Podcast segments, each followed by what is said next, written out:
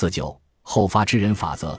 尽管我们说先发制人才能占上风，但在自我介绍中，往往是后发制人才能更好的掌握机会。在交流会等场合中，当有自我介绍的机会时，除非指定了顺序，否则请你尽量在后面发言。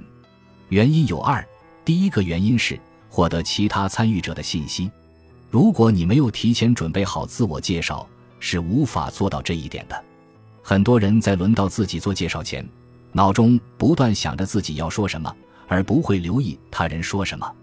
等自己说完后，这些人松了一口气，也不会听后面其他人的自我介绍了。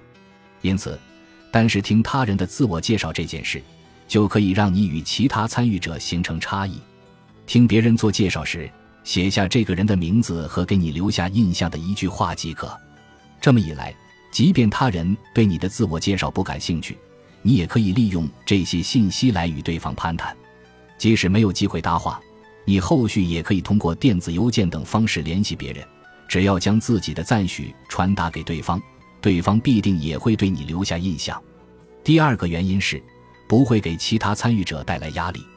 跟在优秀的人后面做自我介绍。压力是很大的，在其他参与者发出“好厉害”“好棒”之类的感叹时，也给下一个要做自我介绍的人施加了压力。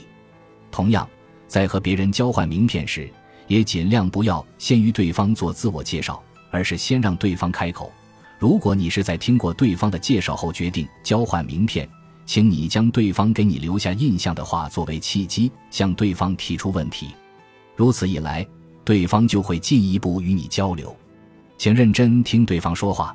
当对方说完后，如果没有其他话题，接下来就换对方听你说了。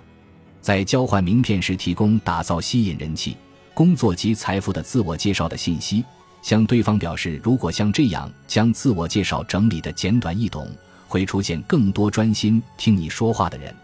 大部分人对好的建议会感到开心。接下来。我会继续讲解自我介绍中必须增添的内容，重点是坚持当听众，直到对方开口。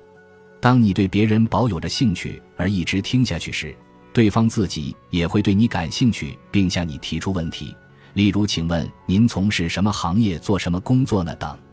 所以，请你不要着急，等轮到自己开口时，如果你从对方的话中发现自己可以协助他的地方。再将信息传达出去即可。如果你帮不上忙，也可以表示自己能介绍其他帮得上忙的人。